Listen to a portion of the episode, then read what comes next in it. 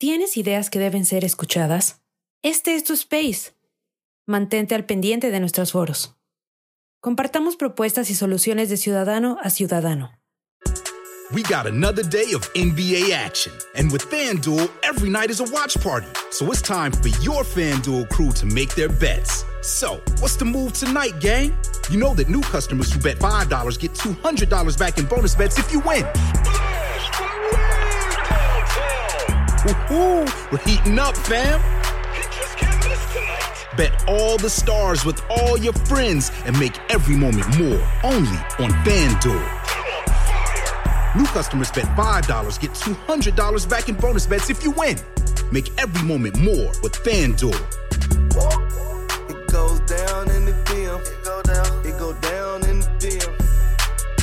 21 plus and present in Virginia. First online real money wager only. $10 first deposit required. Bonus issued is non-withdrawable bonus vest that expires seven days after receipt. See full terms at fanduel.com slash sportsbook. Gambling problem? Call 1-800-GAMBLER.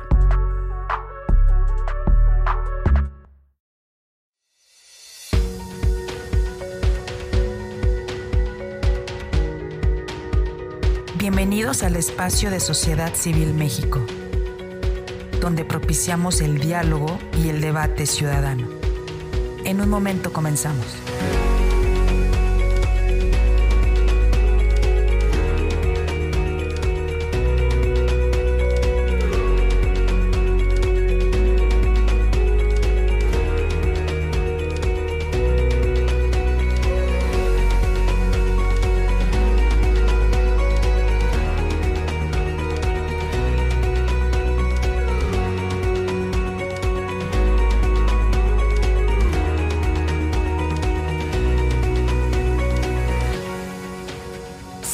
En nuestras redes sociales. Estamos presentes en Twitter, Facebook, Instagram, TikTok, Spotify y YouTube. Encuéntranos como arroba SocCivilMX.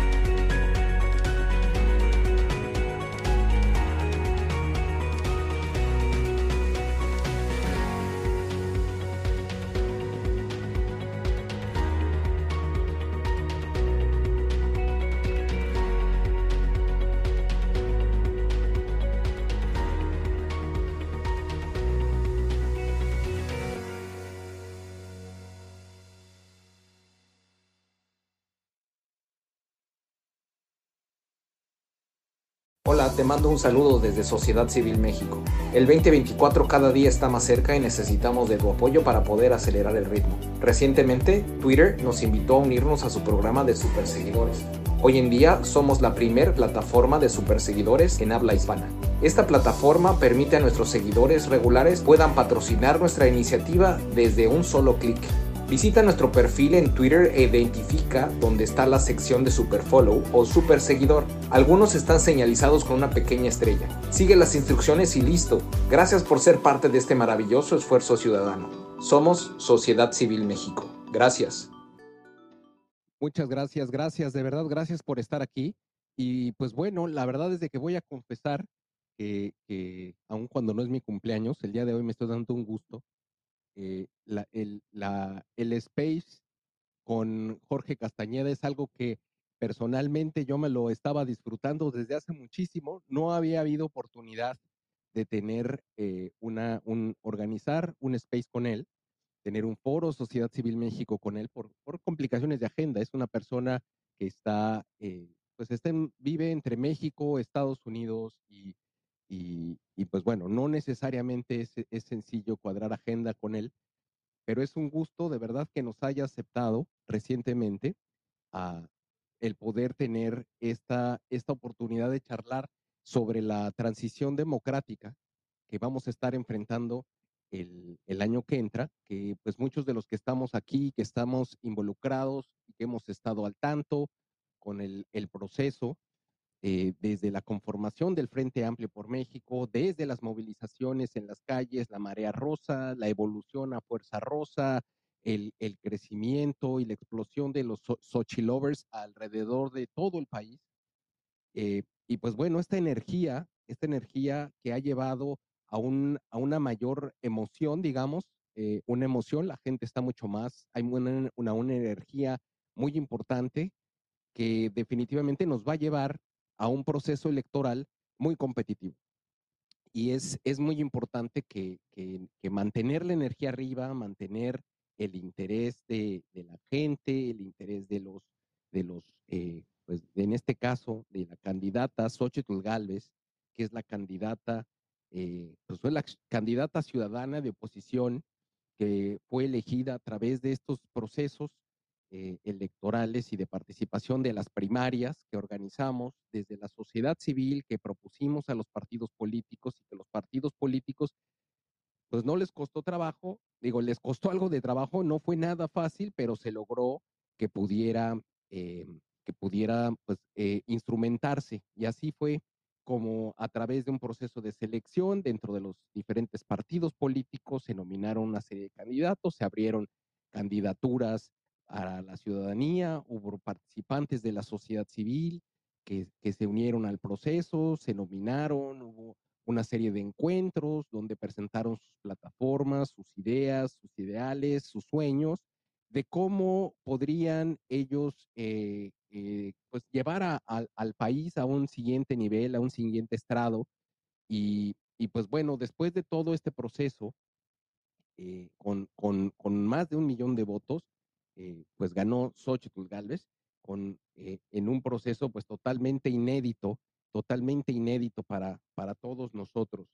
Eh, y, y, pues bueno, hemos, hemos sido testigos de, de, la creación desde la sociedad civil hacia los partidos políticos y los, los, y los mismos actores políticos eh, de, un, de un proceso pues muy diferente a todo aquello que habíamos visto y, todo con la intención de crear una candidatura competitiva para 2024. Vamos a esperar que se conecte eh, eh, Jorge, eh, quien debe de estar ya por conectarse. No me quiero adelantar, pero bueno, es, por todos conocido que el, pues lo que vamos a enfrentar el año que entra no es una elección ordinaria, no es un proceso en el que se esté jugando simplemente una candidatura, que, que pueda un candidato perder la elección, sino se puede perder la misma democracia. Y, claramente se está enfrentando una elección de Estado que, que, pone las, complica todas las cosas porque todos los recursos del Estado están en favor de su eh, pues candidata, en este caso, eh, candidata de Morena. Y eso, eso que hace, que ha complicado, que complica la, la, la, pues la estructuración de y, y, y, y, pues bueno, la ejecución de una campaña que todavía está en un periodo muy inicial, también eso es algo muy importante, hay que hacerlo notar, eh, porque las campañas electorales todavía no empiezan y, no es que, aunque eh, la, la señora del, del, del, partido que está enfrente eh, tenga más de, pues yo creo que dos o tres años en campaña abiertamente y siendo postulada desde, desde la tribuna más, más, eh, más alta del país, eh, los, el proceso, el proceso para, para la oposición pues inició, como lo decía, hace, hace, unas, hace unas semanas, hace unos meses, perdón. Me están diciendo que ya está aquí eh, el doctor Castañeda, ya lo vi. Vamos a invitarlo a que suba. Ya te mandé el micrófono, Jorge, si quieres nada más, eh, te debe salir un recuadro diciendo que te están mandando el micrófono. En la parte inferior izquierda vas a ver eh, un botoncito que parece un micrófono. Eh, oprimes ese botón y ese botón te va a permitir subir para que puedas abrirlo y ah, com comentar con nosotros. Por alguna razón, no te veo, pero me dicen que ya estás aquí y te busqué en la lista de, invitados y veo que ya estás aquí, ya te mandé el micrófono. por favor, dime que lo recibes. Y ahí va otra vez. Y ahí va otra vez. Vamos, ojalá y, me estés escuchando para que puedas entrar a, través de tu teléfono celular utilizando la aplicación de Twitter. Eso, ahí estás. Perfecto. Jorge, ¿me escuchas?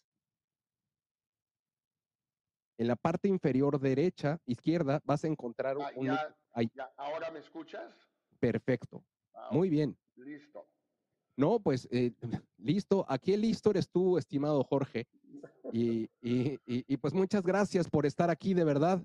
Eh, es un placer. Les comentaba yo que desde que, bueno, llevamos ya pues poco más de dos años Sí, haciendo este tipo de ejercicios y, y que hoy, aunque no es mi cumpleaños y es el de la Virgen de Guadalupe, por cierto, felicidades a todas las lupitas. Este, no, para mí es como un regalo de cumpleaños tenerte aquí en este espacio, que es, es un espacio que siempre había, me había imaginado tener contigo porque eres alguien a quien admiro mucho y que ha sido difícil también por cuestiones de agenda cuadrar, pero finalmente un 12 de diciembre estamos aquí.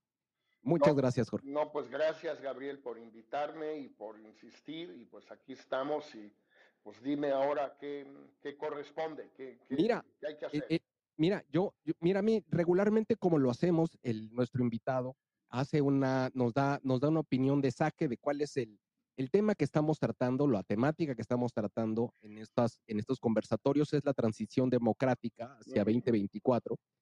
Y, y, y- y regularmente empieza de saque el invitado dando su posición, un diagnóstico de lo que ve, Sí. y a partir de ahí empezamos con, con una eh, un- com- preguntas, comentarios que tengamos desde no- no- nuestro lado, los anfitriones, en este caso yo, Sí, eh, y después abrimos a la gente que nos quiera hacer algún comentario. Pero yo no quiero perder la oportunidad, la verdad, porque sé que eres también un gran estudioso latinoamericano y entender el, el- cuáles son las implicaciones y conocer tu punto de vista de lo que estamos viviendo, que sucedió en Argentina este fin de semana y, y hacia dónde pudiera esto afectar la configuración pues de los bloques de izquierda o el grupo de Puebla o, o- o esos contrapesos que, que- que hemos estado viendo que se han estado conformando en la región. Eh, antes de que le entremos al contexto mexicano, si me lo permites, Jorge. Hola, te mando un saludo desde Sociedad Civil México. El 2024 cada día está más cerca y necesitamos de tu apoyo para poder acelerar el ritmo. Recientemente, Twitter nos invitó a unirnos a su programa de superseguidores. Hoy en día somos la primer plataforma de superseguidores en habla hispana. Esta plataforma permite a nuestros seguidores regulares puedan patrocinar nuestra iniciativa desde un solo clic. Visita nuestro perfil en Twitter e identifica dónde está la sección de Superfollow o Super Seguidor. Algunos están señalizados con una pequeña estrella. Sigue las instrucciones y listo. Gracias por ser parte de este maravilloso esfuerzo ciudadano. Somos Sociedad Civil México. Gracias. con, gusto Gabriel. Pues mira, de lo poco que sé de, de- el que conozco la situación argentina, eh, hay dos aspectos que creo que valen la pena, vale la pena subrayar. El primero es el, e- económico, donde pues eh, Milei se convenció o lo convencieron de que la situación económica era tan dramática que eh, pues tenía que poner en práctica un programa de, de shock económico financiero brutal eh, de un gol de golpe y que sólo así podía eh, restablecer un mínimo, un mínimo de estabilidad económica. Eh, ahí es- son discusiones más bien técnicas, es decir, si el gradualismo es mejor que eh, el, el- el- golpe y porrazo, si ha funcionado o no en otros países. Mi ley dijo que sí, es bastante falso eso. Si eh, eh, habrá resistencia en la calle a un ajuste tan brutal como el que anunció. Ya hoy en la tarde devaluó el peso oficial en más de 50%, que no quiere decir tanto porque pues el peso que llaman blue en Argentina ya estaba en más de mil, ahora el peso oficial se fue a 800 y pico por dólar, pero bueno, pues eso es, digamos, lo de menos por el momento, ¿no? Esa es la parte económica, donde, insisto, es una discusión un poco técnica, eh, donde es difícil a priori saber si va a funcionar todo lo que propone o no, en vista de que ya abandonó algunas cosas las más dramáticas, la dolarización, la eliminación del Banco Central, etcétera, ¿no? Y luego está la discusión más eh, social, cultural, eh, ideológica de un presidente que claramente se considera a sí mismo y es considerado por sus colegas como un presidente de extrema derecha. Eh, digamos, si mm, la gente que fue invitada a su toma de posesión y que fue a su toma de posesión es gente como Bolsonaro, Abascal, Víctor Orban, Steve Bannon, etcétera. Bueno, pues, pues esos son, no, no hay que contarse cuentos, esos son, ¿no? Y ahí, con su vicepresidenta y alguna gente de su gabinete, pues sí, hay posiciones muy conservadoras, muy de derecha, ya no en política económica, donde, insisto, es una discusión distinta. Son posiciones ya de otro tipo, eh, lo que se refiere al aborto, eh, los matrimonios del mismo género, las legalizaciones de, las drogas, eh, mm, la religión, el papel de la religión, una serie de cosas. Son gente muy, muy, muy conservadora esa se puede estar de acuerdo o en desacuerdo con ellos, es, cada quien puede tener su posición, pero esos son. Y luego eh, hay que tomar en cuenta, para ah, un comentario sobre el tema de los bloques que decías, eh, Gabriel, y terminar con eso, que aunque obviamente Argentina ya hoy en un voto en la ONU sobre Palestina, va ya a adoptar una posición mucho más cercana a la de Estados Unidos y a la de Israel, y no solo en los temas de Palestina, sino en temas latinoamericanos propiamente tales. Eh, también es cierto que claramente está tomando el partido de Trump en las elecciones de Estados Unidos.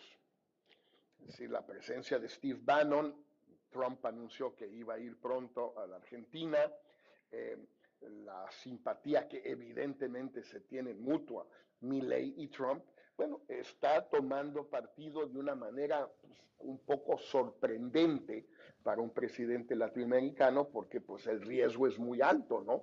De que te equivoques. Pero bueno, eso es lo que está haciendo y eso va a traer algunas consecuencias sin duda. No, totalmente. Y, y siendo México el principal socio comercial con los Estados Unidos, pues esto le también puede tener implicaciones, me imagino. Ah, Pero, así es. Mira, e, en, entremos del tema de la transición democrática para el año que entra.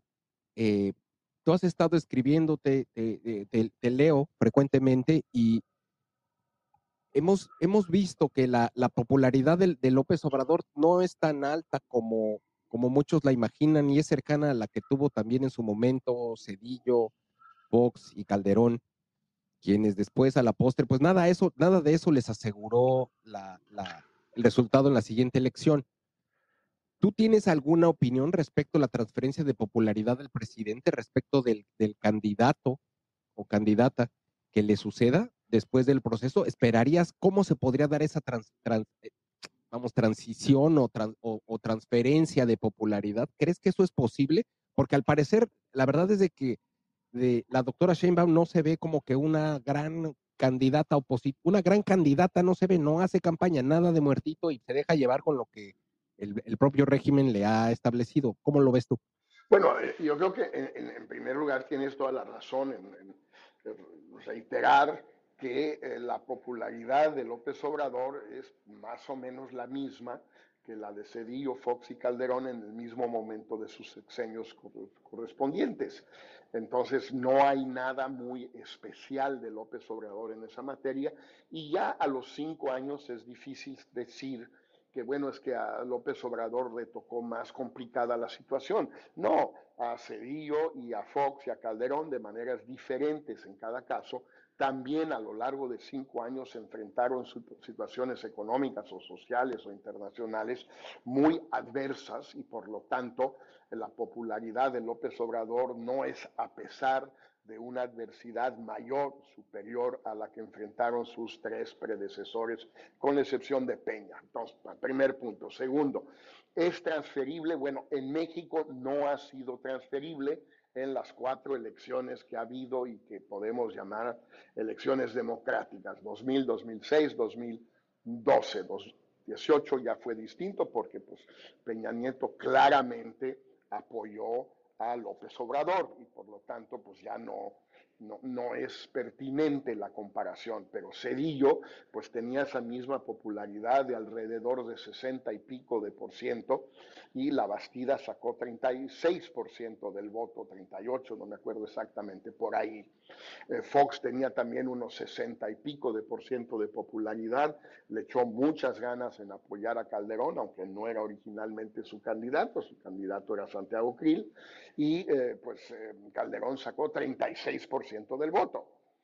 Y eh, Calderón eh, tenía también una popularidad de 63, 64%, y em, su candidata, de nuevo, no era su candidata preferida, Josefina Vázquez Mota, pero bueno, terminó siendo la del PAN y Calderón le echó ganas también y Josefina Vázquez Mota sacó, si no me equivoco, 22% del voto, la tercera parte de la popularidad de Calderón. Entonces, si nos guiamos por los antecedentes históricos, aunque sean pocos y recientes, no, esa popularidad no se transfiere. Es muy difícil transferirla y eh, en efecto López Obrador tal vez no pueda transferirle a Claudia Sheinbaum pues, su popularidad que es eh, parecida a la de los predecesores. Ahora, tampoco significa esto que no la pueda transferir, Gabriela, ahí hay que ser no hay que ser tramposos. Es decir, eh, en una de esas sí puede. Depende de qué tipo de campaña hace Claudia Sheinbaum, depende de qué tipo de campaña hace Xochitl, depende de qué tantas ganas le echa López Obrador, depende de hasta dónde llega en poner todos los recursos del Estado al servicio de Claudia Sheinbaum. Yo creo que no hay una transferencia automática pero eso no quiere decir que sea imposible la transferencia, si no total, por lo menos significativa. Sí, porque, porque a final de cuentas, el, a lo mejor en condiciones democráticas normales, esto que estamos hablando ahorita se podría jugar como un escenario, pero en una elección de Estado, con todos los recursos del Estado mismo en favor de una candidata, pues sí complica todavía más las cosas. Absolutamente, yo creo que eh, eh, mucho va a depender es decir, yo creo que Cedillo apoyó a la Bastida hasta el último mes, con mucho dinero, muchos recursos, mucho personal, mucho todo.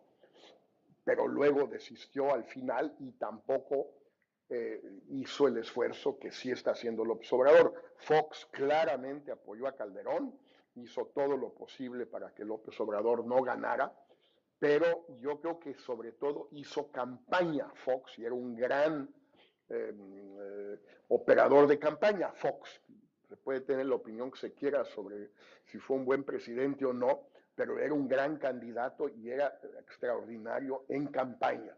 Pero no puso todos los recursos humanos, fiscales, de todo tipo, de seguridad del Estado al servicio de Calderón.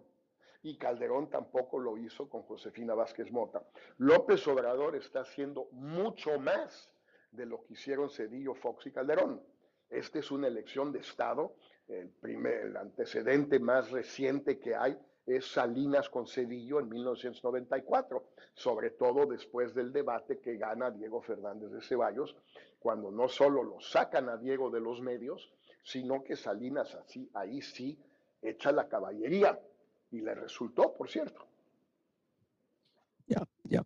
Y e, en este contexto, tú ves eh, que tenemos, tú, tú ves competitividad en lo que, en lo que tenemos eh, eh, en, el, en, el, en, el, frente opositor con, con Xochitl Galvez, y te, y te lo hago específicamente porque eres mi comentócrata favorito y muchos comentócratas insisten con el no levanta. Y, y eso, eso que, que, que claramente genera negatividad para la campaña. Mira, yo, yo no quiero sumarme a, e, a ese coro. He escrito algunas uh -huh. reflexiones sobre por qué creo que existe ese coro y creo que una parte, hay una parte de responsabilidad de Xochitl Calves de que exista ese coro, pero eso es un tema aparte. Yo creo que Xochitl es una gran candidata. Eh, tiene todo lo que Claudia Sheinbaum no tiene. Es eh, simpática, empática, eh, ágil, rápida, grandes reflejos, ocurrente, conoce o entiende la sustancia de los temas, no solo de los temas así muy puntuales, eh, eh, decía el agua y la energía, sino temas más amplios, o sea, como candidata creo que es una gran candidata y por lo tanto creo que efectivamente eh, es competitiva y la brecha que existe hoy, que todo parece indicar que más o menos anda por ahí de los 17, 18 a 20 puntos. Creo que no hay que hacerse ilusiones con encuestas que dicen que está a 8 o 10 puntos. Yo, yo no lo creo. Pero creo que una diferencia de unos 18 y pico de puntos es superable en eh, los cinco meses y medio que quedan de campaña, que en realidad no, no son cinco y medio, eso es importante subrayarlo. Gabriel, primero porque tenemos el Guadalupe Reyes que empieza hoy, eh, luego Correcto. porque tenemos la intercampaña que empieza, si no me equivoco, por ahí del 20, 20, 20 de enero y dura hasta principios de marzo. Y luego no hay que olvidar que tenemos Semana Santa y Semana de Pascua, que pues ya en México también son casi estilo europeos, ¿no? Eh, fiestas o días feriados europeos. Entonces, de que es competitiva, de que es una gran candidata, de que puede cerrar la brecha, sí, yo todo eso estoy convencido. Y de que eh, este coro de no levanta eh, los partidos, el equipo, eh, etcétera, etcétera, pues es un coro en gran parte injusto y al que yo no me quiero sumar absolutamente. Pero me parece importante tratar de entender las razones por las cuales existe este coro, que no existía hace tres meses. ¿eh? No, no, no, no, hay que equivocarse ni engañarse en eso. La comentocracia, a partir del momento en que se empieza a mencionar ya como algo altamente probable la candidatura de Xochitl, digamos, a mediados de junio, eh, la comentocracia de manera aplastante vio con buenos ojos su candidatura. ¿Y qué, crees que esté, le esté fallando? ¿Más, más PR con medios y comentócratas o, simplemente que es parte del, estira y afloja entre el candidato y los comentócratas? Y también me gustaría también conocer tu opinión. Hace, hace unos días escuché a Chucho Silva Herzog diciendo que, que realmente pues, los, los comentócratas no influían en nada y que no tenían un peso específico en un proceso electoral que ellos no, no que, no veían ellos, no, él no le veía gran, gran peso a su opinión. ¿Tú, tú qué, qué, qué nos puedes decir? Mira, gran peso no tiene ningún comentócrata en particular, ¿sí? Pero el conjunto tiene un peso sobre todo del lado negativo. Si los tienes a todos a favor, no quiere decir que vas a ganar si los tienes todos en contra, sí te meten ruido. Yo lo he visto en campañas, sí meten ruido, porque hay lo que se ha llamado desde el principio, desde hace 20 años, algunos lo han llamado el círculo café, que es esa zona entre el círculo rojo de la gente informada que sigue las noticias, etcétera, etcétera, que son los que nos hacen caso algunos, pocos por cierto, digo, pocos los que nos hacen caso, no, no pocos los que hagamos que nos hagan caso, eh, y el círculo verde. En efecto, las opiniones que Silva Herzog pueda eh, manifestar en Reforma o en Latinus eh, no mueven la aguja electoral pero el conjunto de comentócratas en la radio, en la televisión, en los periódicos, en las universidades, etcétera, etcétera, sí terminan por generar un estado de ánimo en círculos que van más allá del puro círculo rojo. Uno. Y dos, eso Chucho quizás no lo sabe porque no he estado metido en esto. Los donantes sí se dejan llevar por los comentócratas. Por ejemplo, de Jesús Silva Herzog Márquez, que tiene una columna muy leída por los ricos de México, y no porque eh, se identifiquen con él, sino porque lo respetan, porque escribe muy bien, porque es muy perspicaz, etcétera, porque es un columnista muy importante en México. Pues los ricos lo leen, y si leen que él dice que esto, este arroz ya se coció y que no levanta y que el equipo es malo y todo eso, pues hay donantes que digan, ¿y yo para qué voy a darle dinero a esta señora si ya mi eh, columnista preferido me dice que ya valió? Correcto. eso sí influye mucho, que me perdone Chucho, pero si no estoy de acuerdo con él, sí influye mucho. Y ahora, el, remedio y el trapito, eh, tienen que ser más, tienen que acercarse, Xochitl, a los comentócratas, a los medios, a los dos, ¿qué debe no, hacer? Los medios ya está muy cerca, salen todos los medios donde puede. Yo sí creo que hay un cerco por parte del gobierno, pero bueno, eh, se puede romper ese cerco y eso lo está haciendo en general, diría yo, bastante bien desde hace tiempo. Em, ya se puede discutir si debe tener el mismo discurso en todos los medios, en fin, eso es, pero eh, no creo que haya un problema con los medios, salvo el cerco, y el cerco pues se rompe de muchas otras maneras, pero bueno, eh, sí tengo más o menos la impresión fundada, ¿sí? De que ella eh, pues no se sienta con eh, la comentocracia en muy pequeños grupos, o uno por uno en algunos casos, y o los escucha o hace como que los escuche. No, tiene, no quiere hacerles caso, que no les haga caso, que no nos haga caso, no importa. Dar la impresión, por lo menos, de que escucha. Y también que explique algunas cosas en apariencia, pues sí no son evidentes. Puede haber muy buenas razones. Te doy un ejemplo, Gabriel.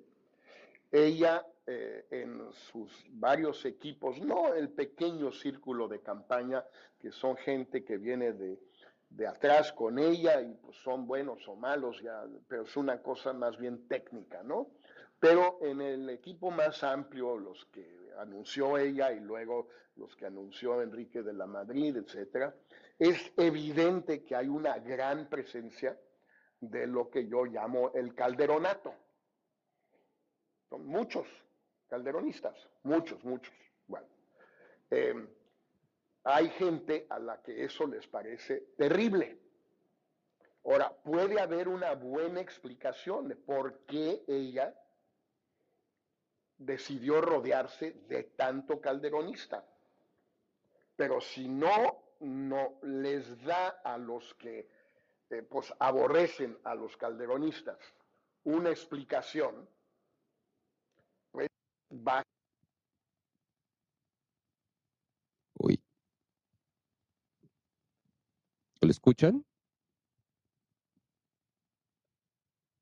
Arturo, ¿se escucha? Ya no lo escucho. No, no lo escucho. Gracias, gracias, gracias. Ya, ya vi que no lo escucha. Eh, qué lástima, caray.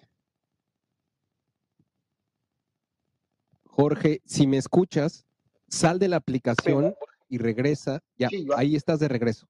Ahí estás de regreso. Perfecto. Te escuchábamos y hablamos del calderón.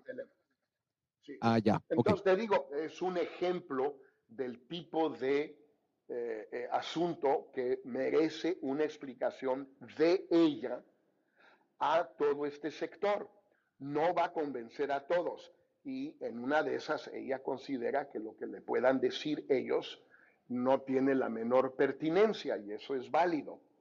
Pero siempre es bueno darle la impresión a este sector que se le escucha y siempre es bueno darles explicaciones de las cosas que les molestan y que pueden contribuir a generar ese estado de ánimo que tú mismo mencionabas, el digamos, el ya no levanta. Ya, no, es, es que, y coincido, el, el, el, porque el clima se crea con la unidad o, o, la uniformidad o un grupo de opiniones de un grupo de individuos, no necesariamente por la opinión de un individuo. Y, y creo que bien, bien apuntas, no, yo no lo tenía tan claro el tema de los donantes y, y lo puedo entender. Y no hay, puedo entender no hay totalmente. campañas sin dinero, ¿eh? Esa, de, esas no hay. Ya. Bueno, eso es, eso es, eso es cierto. Tú, por, tú estuviste en la campaña de Vicente Fox y, y, bueno, pues estuviste trabajando en el cuarto de guerra. Eh, ¿dónde, ¿Dónde crees, dónde, qué le, qué, le, qué le recomendarías tú a este, a este cuarto de guerra, no a la candidata, al cuarto de guerra? No, no yo de- no, no, yo no voy a entrar en esa dinámica, Gabriel, porque no, no, yo con- he estado en demasiadas campañas para, para saber que eh, las opiniones externas, cuando no se cuenta con todos los elementos, con toda la información con la que sí se cuenta estando adentro, eh, eh, opiniones de ese tipo son totalmente, pues digo, no diría yo inútiles, pero pueden ser incluso muy contraproducentes. Entonces, No, yo no, yo prefiero no opinar al respecto. Lo que es, lo que es obvio es esto que te digo, hay una serie de eh, expresiones de la campaña del equipo, de todo lo que está sucediendo, pues que son, eh, son públicas, ahí están, pues, no, no, esas no son, no, no requieres de información interna para saberlo. Y yo no digo que esté bien o esté mal, simplemente que no, no, no veo la explicación del ejemplo que te di y de muchos otros que te podría dar. mu- mucha gente le da, ah, menciona que la campaña de, la diferencia entre el primero y el segundo lugar en la campaña de Calderón era todavía muy grande y muy amplia en marzo, y Calderón era segundo, eh, y pudo remontarlo y, y- y bueno, conocemos el resultado final.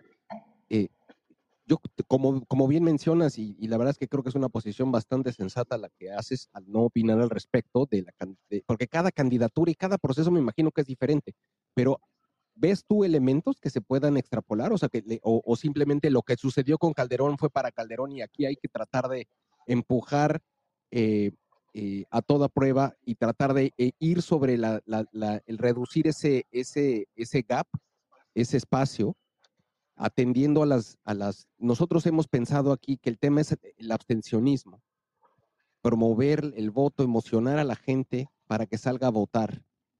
Mira, Y- creemos que ese, ese, esa es la emoción. Sin emoción no va a salir. Y si no salen, vamos a, no, no, no se va a reducir la diferencia. Mira, ¿Tú cómo esa lo ves? parte, Gabriel, yo, yo no soy un especialista, pero he seguido algunas campañas a lo largo de los años y en varios países. Digo, la, la, la- la- las campañas actuales, contemporáneas, modernas, con la cantidad de información que hay, eh, de Big Data y de todo, te- te- demuestran que sí es muy importante la movilización de los votantes, pero de tus votantes, no de los votantes en general, porque luego te puedes llevar sorpresas. Y además no te alcanza el dinero, ni el tiempo, ni el tiempo del candidato, candidata, ni nada, para movilizar a todos los vo- votantes, digamos, con una, a escopetazos. Tú tienes que ir a movilizar a los tuyos primero tienes que saber a dónde están. Yo me imagino, no tengo la más remota idea, ¿eh? pero me imagino que tanto en el equipo de la propia Xochitl como de los tres partidos y sobre todo el PAN y el PRI, saben con bastante precisión dónde están sus votantes, qué distritos, en qué estados, en qué distritos, en qué secciones y en qué cuadras y en qué casas. A ese nivel, Wow. estamos hablando casa por Wow. casa. O si no lo saben, debieran saberlo. Y entonces, eh, meterle lana y esfuerzo y todo a movilizar a esos votantes, no con brocha gorda a todos los votantes y los Xochilovers o la sociedad civil o quienes apoyen a Xochitl, me parece a mí que es mucho más importante tener claramente, con gran precisión, identificados a los votantes potenciales de Xochitl para movilizarlos a ellos. Eh, porque acuérdate, tienes un día, ¿eh? Nada más. Todavía en México no tenemos el voto anticipado, que ya existe en muchos países, en México no. Entonces, todo tu esfuerzo es el domingo 2 de junio. Porque si antes convences a alguien que dice, sí, sí, ya me convenciste, claro que sí voy a votar. O la credencial. Yo no, a mí, a mí no me sirve de nada que, de, que 10 votantes sin credencial saquen su INE si cinco de ellos van a votar por Claudia Sheinbaum. Correcto. Ya se anuló. Todo mi esfuerzo se anuló. Es como si no hubiera existido. Cinco y cinco tablas. Correcto. No, bueno, ese es precisamente el gran reto, el poder. Nosotros creemos que a través de estos ejercicios, que lo que pretenden es básicamente construir ciudadanía y también y, que ésta se transfiere en la emoción electoral y que la gente participe. Partimos de la premisa de que en la medida de que hay más participación, los programas clientelares y los programas y la participación del crimen organizado se diluye. Sí. Pero, pero es una, es una, es una premisa. Sí, pero te digo, a ver, no hay campaña con recursos en los países con mucha experiencia electoral que no se centre en movilizar a tus votantes con un grado de, granularidad, de precisión, de microgestión muy elevado. No es de grandes brochazos, ¿eh? No, está claro, está claro. Y, creo que es por ahí. Eh, yo sé que, tienes otros compromisos, sé que tenemos pocos minutos y hay personas que les gustaría interactuar contigo. ¿Me permites? A ver, está, subió Mario eh, y también está em, Roberto Moreno. Si nos permiten, Mario, adelante, te escuchamos. si no está Mario, ¿estás ahí, Mario? Sí, quisiera aprovechar. Adelante, te escuchamos. Sí, quisiera aprovechar la experiencia de Jorge ¿Cómo ves el presupuesto que aprobaron en Estados Unidos para el actuar del, bueno, de, del ejército y, la, este, la, naval para en contra del narcotraficantes mexicanos? Creo que eso puede influir en la elección también a medida que ellos actúen más. No, no creo, ¿eh? o sea, no hemos visto en México que los factores externos influyan en el electorado. Esto puede cambiar, pero hasta ahora, por ejemplo, no, por ahora no ha sido el caso. Y si los americanos dan más lata o menos lata eh, por el tema de la droga o el tema migratorio, eh, en, digamos, en el sentido más amplio de la palabra, al electorado mexicano tiene, tiene completa indiferencia ante estos temas. Y dudo que tenga el menor impacto en eh, la aguja electoral. Eso no te mueve la aguja. Muy bien. Eh, vi que subiste, eh, Roberto. Si quieres hablar sobre el tema de transición democrática en México, ¿tienes algún comentario, Roberto? Sí, sí, muchas gracias. Jorge, sin hacer una analogía completa, ¿verdad? Eh, una extrapolación, perdón, completa de caso Argentina con México, pero Argentina puede dar algunas pistas también de, nuevos comportamientos o nuevos paradigmas en materia de marketing político, porque mi ley, no tenía toda, toda la plata, ni tenía todo el, aparataje. Eh, como tú bien dices, eh, para una elección hay que tener todo un tendido electoral, casa por casa, hombre por hombre.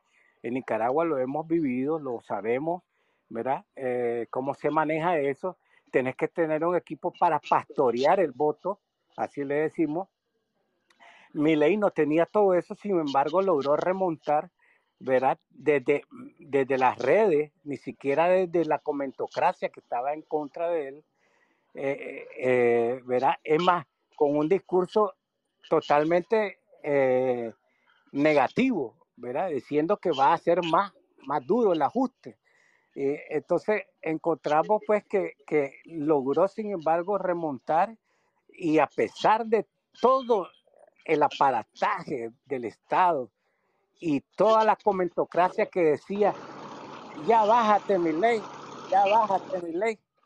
Gracias, Roberto. Sí. Sí, Jorge, ¿quisieras hacer un comentario? Digo, creo que Roberto tiene mucha razón lo que dice. Hay casos donde efectivamente eh, una, eh, un elemento, un candidato, una figura disruptiva, externa a la clase política, externa al, a, lo que ley llamaba la casta, que se presenta como tal y hay autenticidad en su exterioridad, eh, y que recurre a otro tipo de instrumentos de comunicación en países donde eh, las redes sociales ya quizás alcanzan a un mayor número de gente, pues eso puede suceder, en efecto puede suceder, em, y, sucedió en la Argentina. no sé si el caso actual en México sea ese. Xochitl, yo insisto, es una gran candidata, pero no es una outsider. O sea, lleva 22 años metida de lleno en la política, en el gobierno de Fox, en la delegación Miguel Hidalgo y en el Senado mexicano. Es todo menos que un outsider. Tiene una historia personal fantástica, pero cuando llega al gobierno de Fox, pues a partir de ese momento tiene un historial político como miembro de la clase política mexicana, no partidista, y esa es su gran virtud y su gran fortaleza, pero no es un outsider. Segundo, no tenemos en México de candidato al ministro de Hacienda de un, de un país con una inflación de 140%. Es decir, no, no, no hay el rechazo en México que había en Argentina al gobierno de Alberto Fernández y a Massa como ministro de Hacienda en particular. Entonces, si hay cosas, hay semejanzas, pero me parece que hay que ser muy cuidadosos en establecer analogías que quizás eh, no son absolutamente eh, válidas. Coincido. Eh, Nacho Pinacho, bienvenido. Gracias, Gabriel. Eh, mucho gusto, Jorge. Dos cosas. Eh, esto de la transferencia, indudablemente que no es en automático. Sin embargo, a mí me preocupa algo. No es lo mismo las simpatías que tenía estos gobiernos que se han mencionado, Cedillo, Calderón, Fox, de alguna manera dentro de sus huestes, dentro de sus afiliados. Eh, el problema de este régimen es que tiene fanáticos es que hay un adoctrinamiento muy fuerte de parte del gobierno federal y que constantemente machaca. Esa es una gran ventaja de este régimen. Por eso yo considero de que la batalla en muchos territorios va a ser de cuerpo a cuerpo. No hay otra. Si no logramos acreditar una estructura desde ya, una identificación de esos simpatizantes, va a ser, eh, sería tiempo perdido. Hay que avanzar en esa parte. Segundo, a mí me tocó participar, ahí donde fue te, conocí, quizás tú no me identifiques, en el año 2000, en el llamado voto útil, o la llamada izquierda azul. En aquel entonces, indudablemente que se logró transmitir la necesidad del cambio, la necesidad de la alternancia después de tantos setenta y tantos años en el poder del partido. Ahora, en sentido eh, no igual, pero nos encontramos ante una disyuntiva que para la población no le dice nada, pero así es, democracia o dictadura. En aquel entonces se logró transmitir esa necesidad de ese cambio. Eh, en la actualidad, el nuevo gobierno no tiene 70 años, tiene 6 años, o sea, apenas acaban de llegar. ¿Cómo lograr transmitir esa emoción, esa energía que en el 2000, yo lo recuerdo muy bien, actor político regional, local, nacional, que simpatizaba con esta necesidad de la alternancia, inmediatamente era cobijado e impulsado por esa gran alianza por el cambio, así como se le llamó. Hoy veo muchos actores que simpatizan con Sochi, pero yo no los veo que los arropen.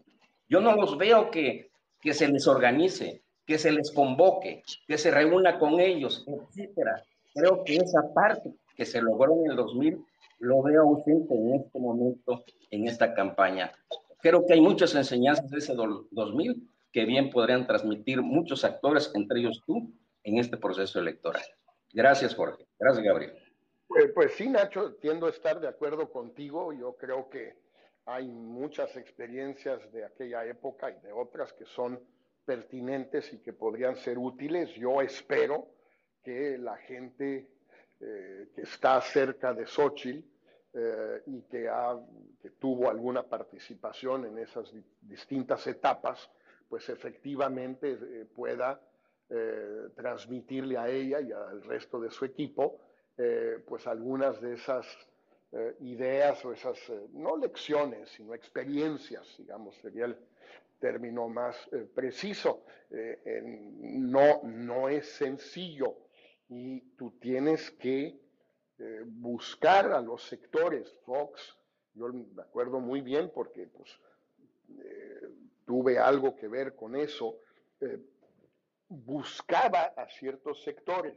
Ya luego si les cumplió o no les cumplió podemos discutirlo mucho, pero lo que mencionaba Nacho de la izquierda azul, los buscaba tuvo eventos con ellos, se sentaba con ellos, tenía gente que, digamos, no que representaba a la izquierda azul, pero que mucha gente de esa izquierda se identificaba con esas personas de ese modo. Y, te, vuelvo a dar un ejemplo, eh, Gabriel, ya que has tocado el tema de mi ley.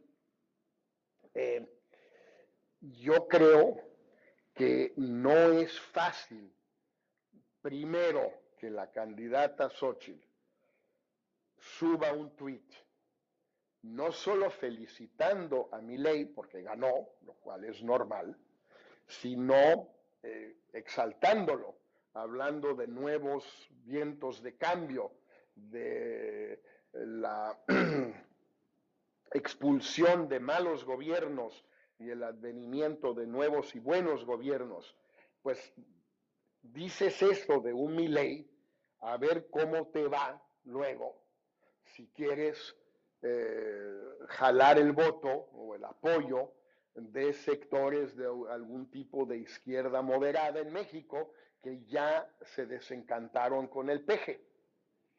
Pues hay que, si, no es evidente, ¿eh? no está fácil, no es algo eh, muy sencillo. no, no, Todas esas cosas cuentan. En, el, en la gran ecuación de los 70 millones de votantes en México, 60 y pico de millones de votantes en México, lo que diga Xochitl sobre mi ley no tiene la menor importancia. Es correcto. Pero si quieres hacer una estrategia como la que acaba de decir Nacho, pues sí, sí tienes que cuidar esas cosas y a veces da la impresión que no las están cuidando. Sí, es un punto muy, muy bueno. Eh, sé, Jorge, que tienes otro compromiso. Nada más tú avísame cuando tengas que desconectar. Yo te aviso si hay un par de, comentarios adicionales, con gusto los. Tenemos a tres personas que tienen habilitado el micrófono. Les vamos a pedir que sean muy breves, si nos permite. Listo.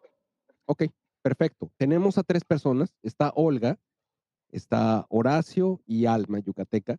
Les vamos a pedir que sean muy breves, por favor, eh, porque Jorge tiene que atender otro compromiso. Adelante, Olga. Sí, gracias. Buenas tardes. Y mi admiración para Jorge Castañeda y su inteligencia. Eh, pues retomando el tema de mi ley, a lo mejor Argentina es un país educado. En la sucesión del poder se vio educación. nosotros ahorita no tenemos un ley en México eh, como candidato, pero este, no debemos de esperar a tocar fondo para que surja ese ley. Ahora, yo veo que Xochitl está siguiendo la estrategia que siguió Fox. Calladita la boca, se está armando de las mejores personas para su equipo y eso es bueno, que, que continúe con esa estrategia que a Fox le funcionó. Pero también veo en el periodismo eh, que no han entendido que maldice una palabra eh, obrador y ya la están repitiendo, repitiendo, repitiendo, haciéndole el trabajo, ¿no? Que es lo que él quiere. Quizás nos falta inteligencia para que el periodista ya no esté replicando todo lo que él dice, pues eso lo hace más grande ya de lo que es.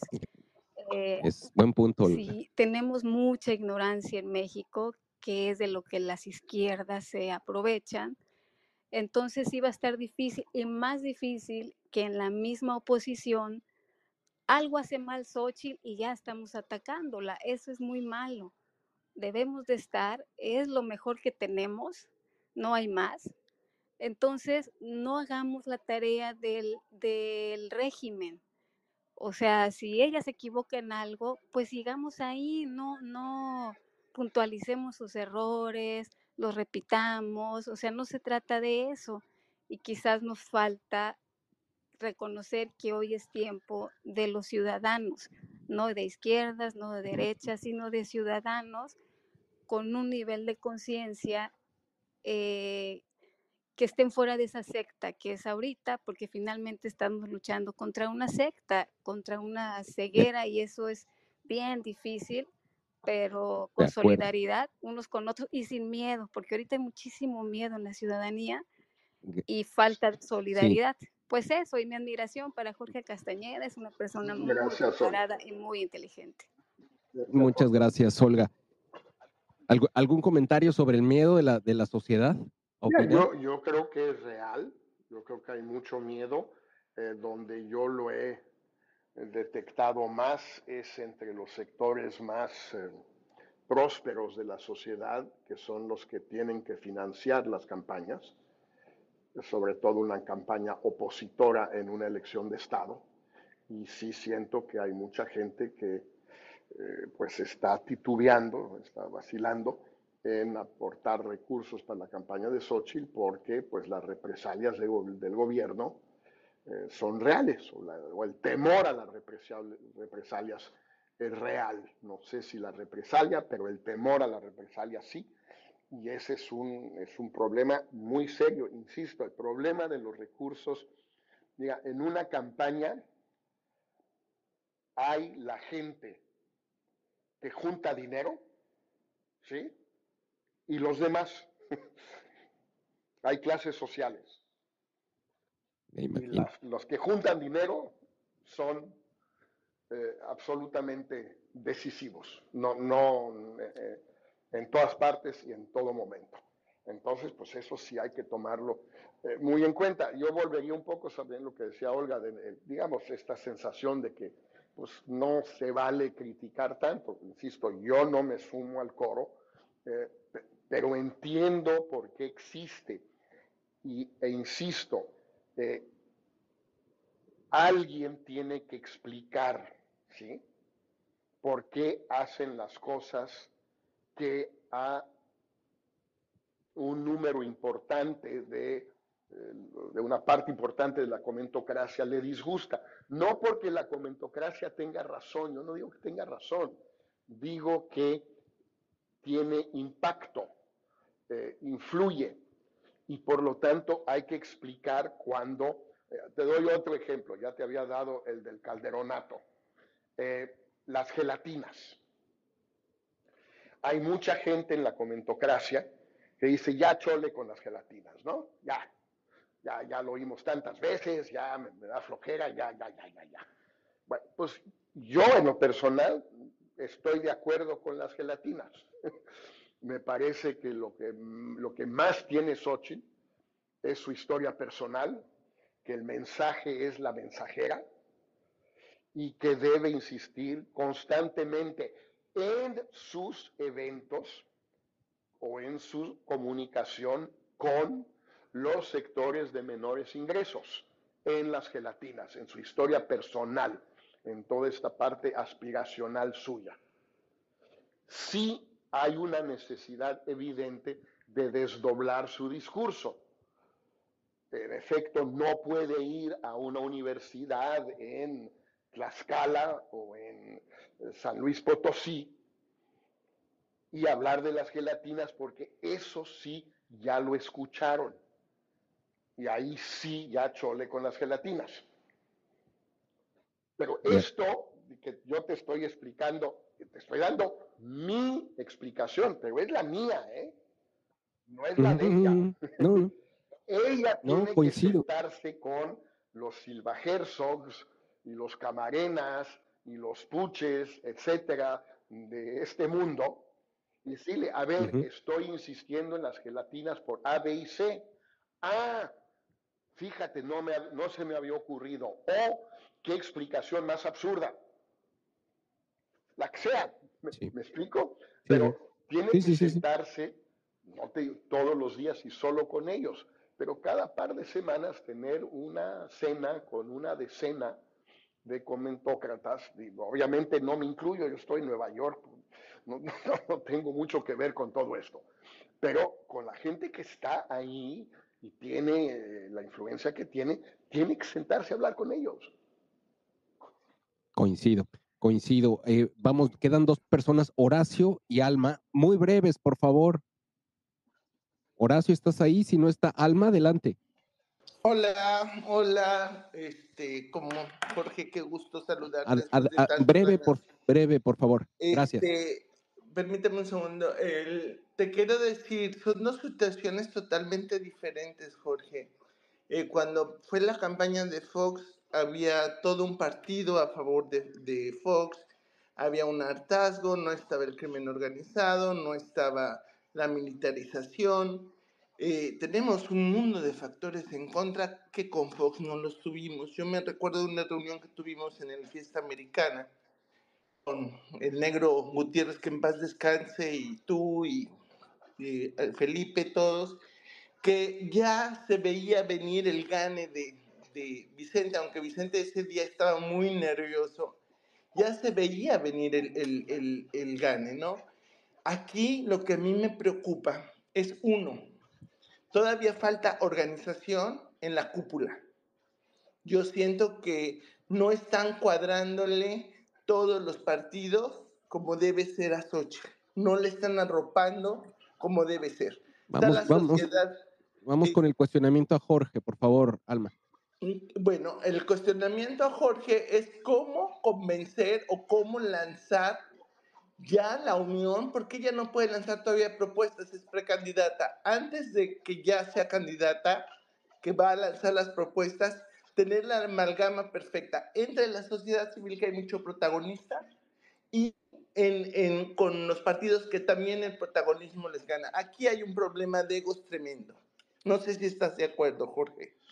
Bueno, Gracias. siempre hay en las campañas eh, un problema de egos y en efecto se tienen que superar y en general pues es el candidato, la candidata que termina eh, pues eh, administrando esa rivalidad de egos. El problema aquí, el reto aquí, es que hay un tema estructural, que en efecto Xochitl es la candidata de una alianza de tres partidos y de grupos de la sociedad civil más o menos organizada, eh, y que no hay una clara ascendencia de la candidata sobre esos partidos y sobre esos grupos de la sociedad civil. Todo el mundo la quiere mucho y la admira, pero ella no tiene ese tipo de ascendencia porque, en primer lugar, no proviene de ninguno de los partidos.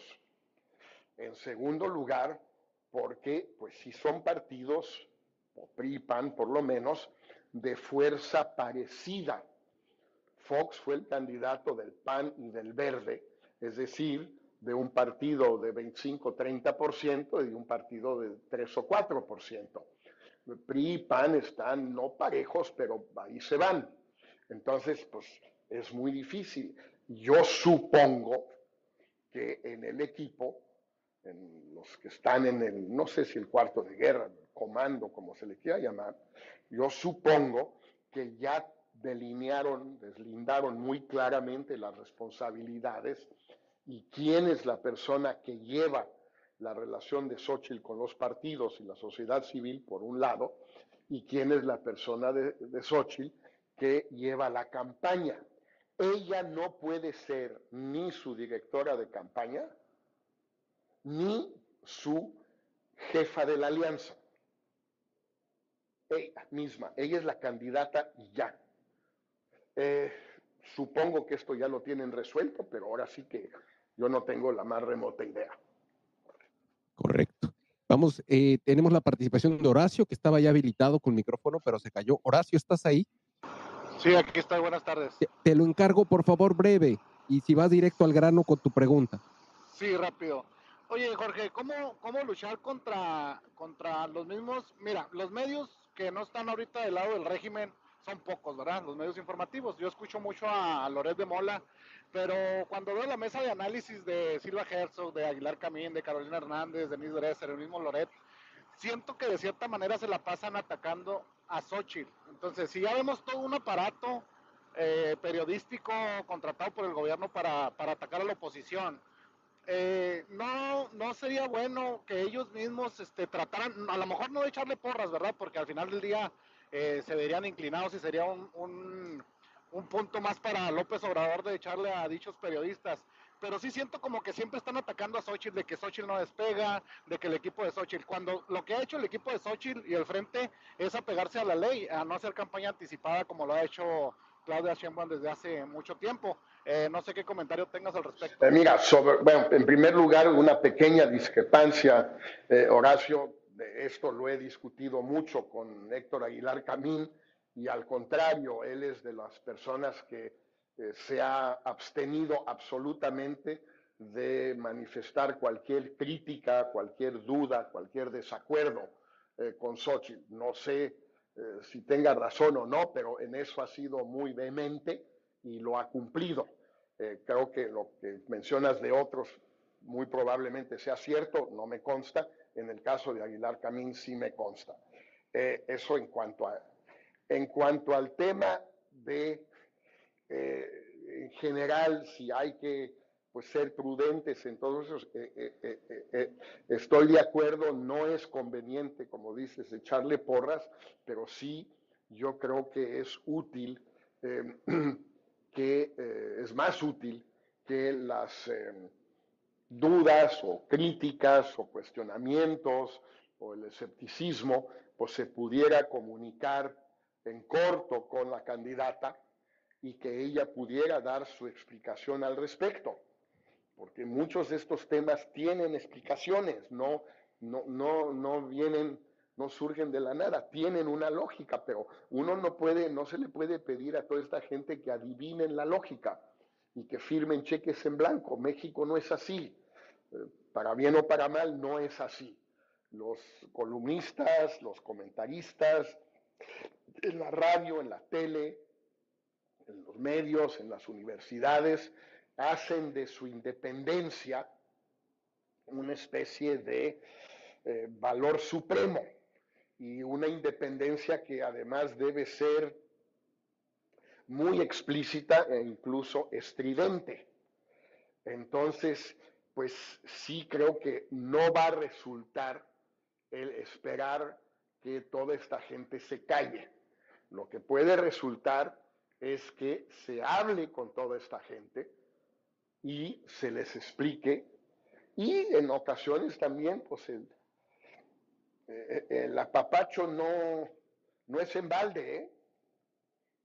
Mucha de esta gente sí quiere tener contacto con el candidato la candidata y lo ha tenido en el pasado. Me dirás, bueno, no son los eh, aviones de Redilas con Carlos Salinas en 1988, pues está bien, eso no, pero digo, a lo largo de los años en México, y por cierto, no solo en México, eh, los candidatos buscan, a como buscan a los empresarios, como buscan a los profesionistas, como buscan a los intelectuales, como buscan a los activistas, sociedad civil, etcétera, pues debe, debe hacerlo Xochitl también. Yo, yo no sé si lo esté haciendo, pero digamos, de mis colegas, tengo demasiados ejemplos que me hacen pensar que no lo está haciendo. Ya.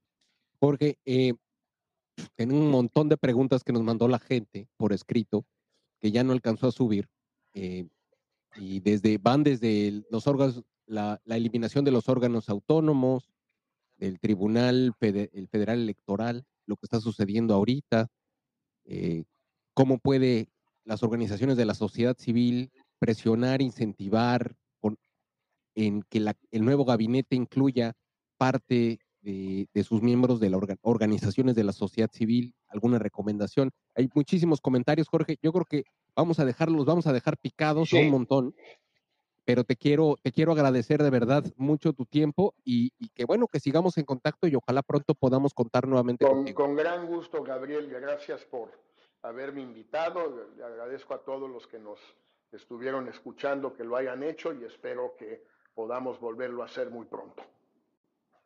No, no, no, y créeme que tuvimos un pico de más de 450 personas conectadas en este espacio hace unos minutos, más otros 100, 150, 200 en YouTube y un número semejante en Facebook que escucharon el audio.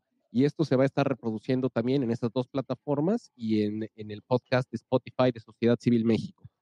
Nuevamente, gracias, Jorge, y, y pues estamos en contacto. Un fuerte abrazo, Gabriel.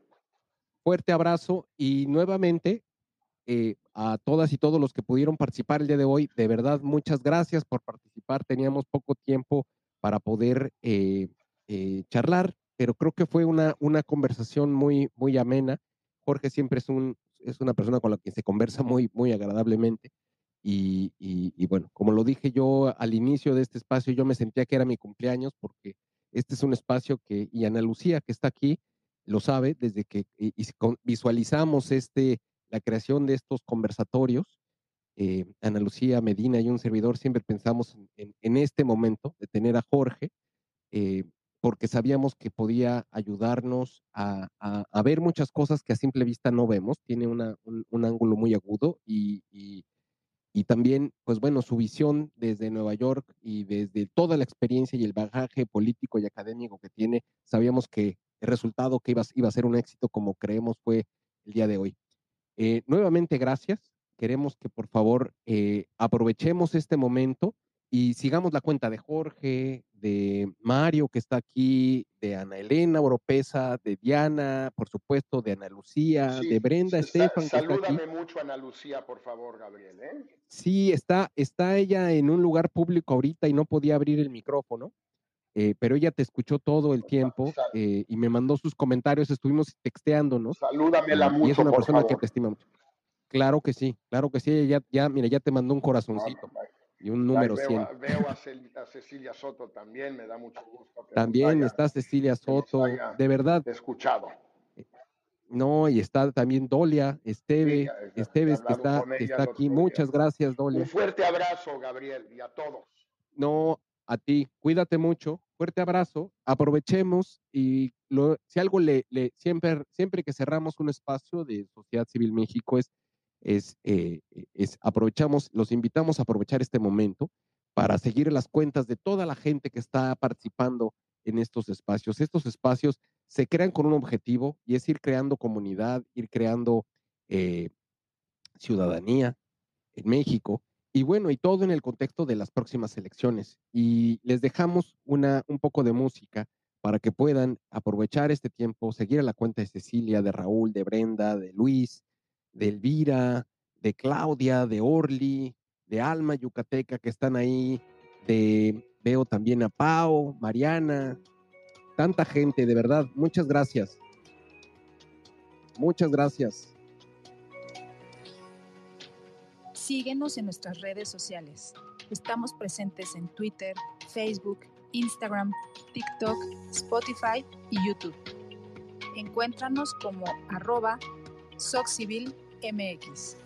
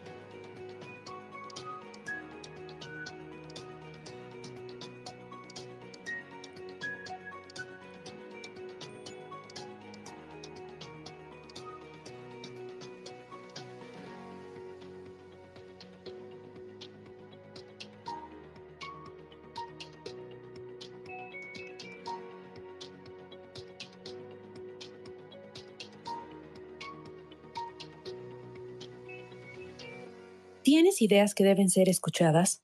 Este es tu space. Mantente al pendiente de nuestros foros. Compartamos propuestas y soluciones de ciudadano a ciudadano. Hola, te mando un saludo desde Sociedad Civil México.